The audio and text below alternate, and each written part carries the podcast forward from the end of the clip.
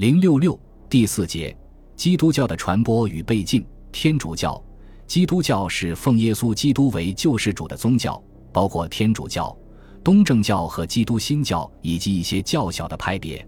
基督教的一派别曾于唐初传入我国，称为景教；又一个派别元代时传入中国，称可里可温教，两者都中断。天主教曾先后于元代和明末传入，特别是在明末清初之际，随着西洋天主教传教士的东来，在宣扬基督教教义的同时，也传播了西方的科学技术，促进了中西文化的交流和发展。作为罗马东正教的分支，俄罗斯东正教则是伴随着沙皇殖民者对华的侵略而进入中国的。基督新派是在鸦片战争前后陆续传到中国的。他们在清代宗教史上占有重要地位。西方基督教最先来华的是天主教。明清之际，西方的天主教在欧洲失势后，便重整旗鼓，企图到东方发展宗教势力，以适应资本主义原始积累的需要，为资本主义列强寻找殖民地服务。这一时期，首批到达北京的天主教耶稣会士是意大利人利玛窦。接着是德国人汤若望、比利时人南怀仁。天主教士来华后，在北京及内地各省以介绍西洋先进的科学技术为手段，以允许入教者保持中国传统的祭孔四祖习俗为诱饵，广泛接触官僚士大夫阶层和平民百姓，甚至深入到朝廷，发展了不少教徒，建立了一些天主教堂。清初统治者为了利用西洋科学技术和知识。因此，对天主教采取保护、利用的政策。顺治元年，清兵刚刚入京，被罗马天主教会任命为北京教区的负责人汤若望，就连续上书清廷，提出就法立本大谬七条，希望按西洋新法制定崇祯历书。又说他的天主教是以劝人忠君、孝亲、贞廉、守法为本的，自称愿为新朝立法修撰工作服务。七月。多尔衮决定采用汤若望按西法所修的新历，定名为实宪历。顺治二年起，此历颁行天下，开始实行。十一月，顺治帝任命汤若望为钦天监监正。顺治三年，清廷为了嘉奖汤若望制定新历法的功劳，封他为太常寺少卿衔。这样，他便由原来历局聘请的专家，成了朝廷命官。开创了西洋传教士直接掌管钦天监的先例，这表明西方天主教的势力已开始渗入清廷内部。顺治八年，顺治帝亲政，顺治帝极为宠信汤若望，尊他为马法，免去三跪九叩之礼。顺治帝常与汤若望讨论朝政、天文、历法、道德和宗教等方面的问题，此号为通玄教师，又晋为光禄大夫。顺治十四年，被革职的吴明巨首先发难，上书控告汤若望的立法推算有误，试图挑起新旧立法之争，以此摧毁天主教的在华势力，但未得逞。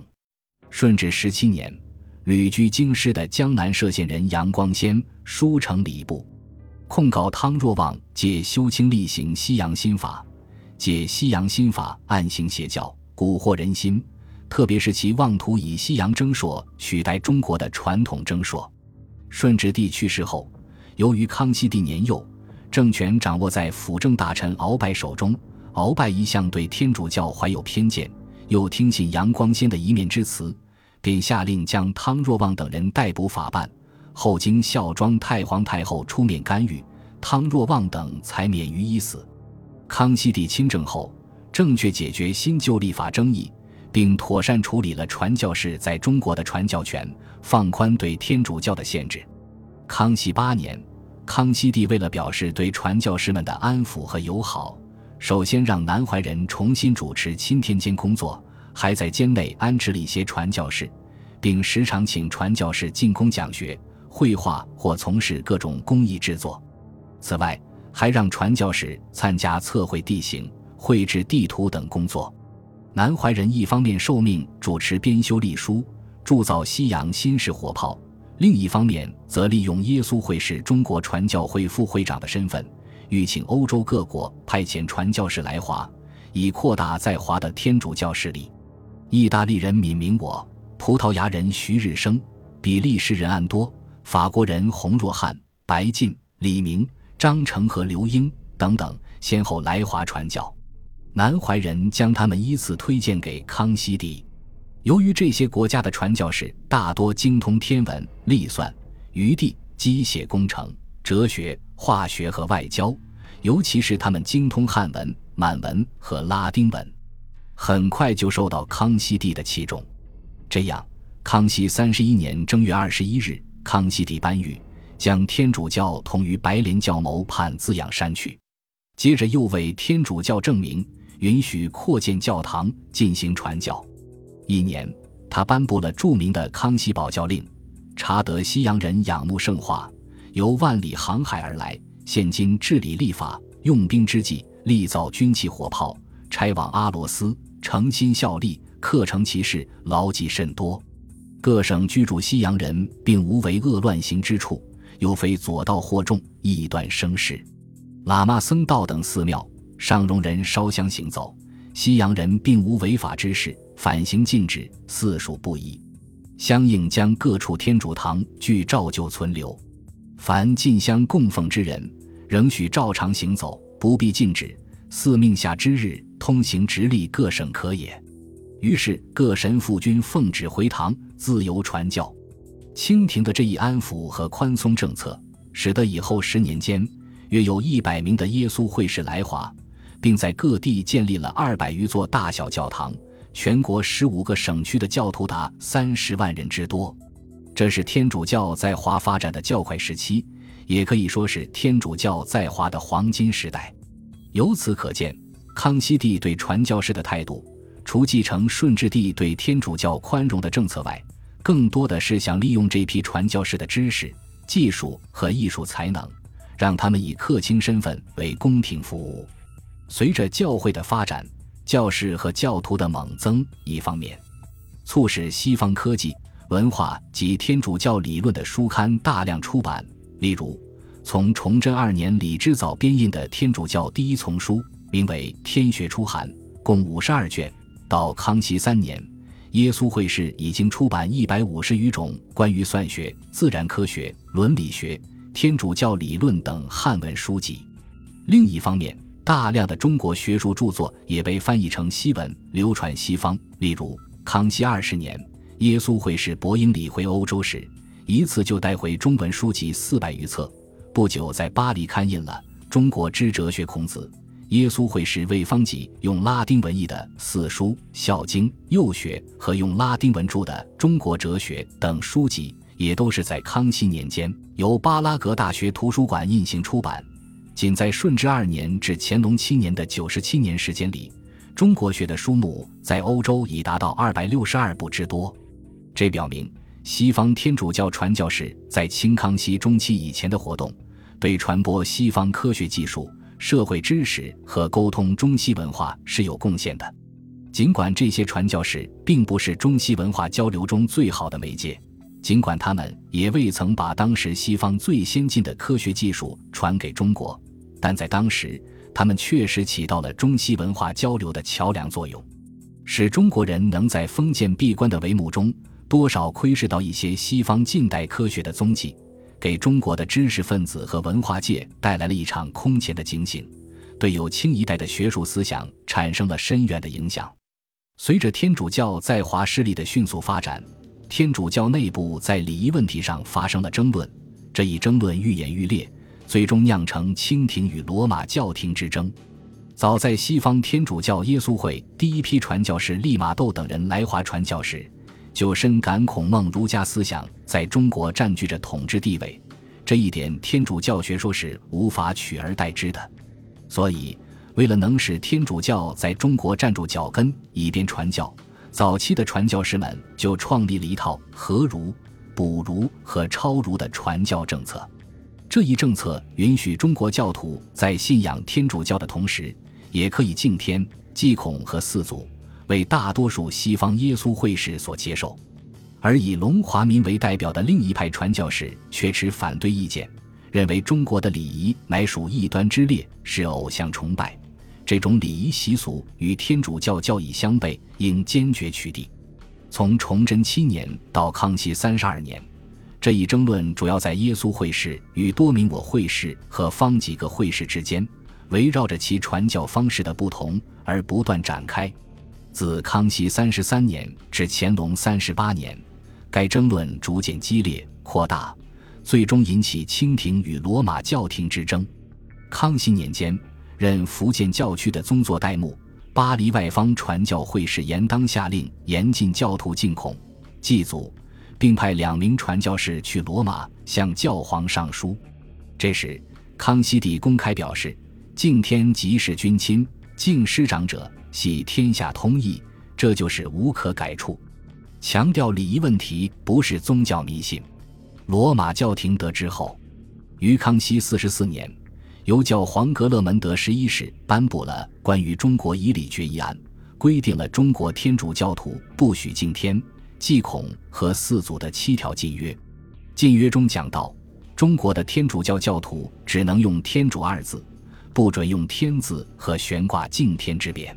在祭孔、祀祖时，教徒既不许担任主祭、助祭，又不许在旁站立，甚至不准入孔庙和祠堂行礼。不许将祖宗牌位留在家中，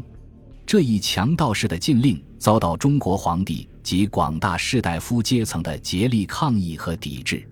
康熙四十四年夏初，受教皇格勒门德十一世的派遣，主教多罗携带禁约抵达北京，传达执行教皇教令。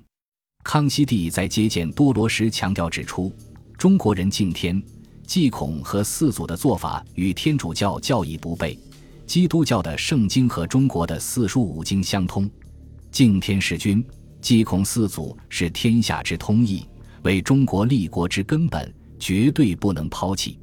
并明确表示，在维护中国尊严和传统礼仪问题上，绝不向教皇让步。同时，康熙帝还宣布，在华的所有传教士必须恪守中国法律，凡是愿意谨守中国法度、长期留住者。可以领取永居票留在中国，否则一律限期出境，不准在华逗留。由于多罗不遵守康熙帝的嘱咐，在返程途中，于南京竟擅自向教民公布教皇禁令，而被逮捕，押送到澳门驱逐出境。对于清廷的强硬立场，罗马教皇十分生气，于康熙五十四年再度颁谕。重申中国的天主教徒必须遵守禁约，否则开除教籍。康熙五十八年，教皇格勒门德十一世再次派加勒作为特使来华，贯彻执行教皇教令。康熙帝也坚决地采取了强硬政策，郑重声明教皇的禁令与中国国情大相背离，故在中国无效，请加勒立刻回国，并宣布在中国必须禁止天主教的发展。同时告诫国人，海外如西洋等国，千百年后中国必受其累。国家成平日久，务须安不忘危。康熙帝也并非一概排斥传教士，宣布给情愿久居中国的传教士发放永居票，对愿意遵守中国法律、尊重中国礼仪的传教士采取保护和安慰的态度。雍正帝对天主教持排斥态度。雍正元年十二月。这名总督觉罗满保上书，认为西洋人在各省盖建天主教堂，暗地行教，蛊惑人心，对中国沿海发展实在不利。他主张将各省的西洋传教士，除一部分送往京师教里外，其余均遣送到澳门集中。各地的天主教堂也都改为公所，严禁天主教。于是，雍正帝采纳了他的意见，限令传教士在半年或数月之内搬移。后来，在接见法国传教士宋君荣等人时，雍正帝明确表态说：“朕不需要传教士，清廷也不准天主教堂在中国存在，更不许天主教肆意攻击孔孟之道。”雍正帝坚决实行禁教政策，使天主教在中国的势力受到空前的打击。在这一期间，全国二百多座天主教堂几乎全被摧毁。近两千名耶稣会士被逐到澳门。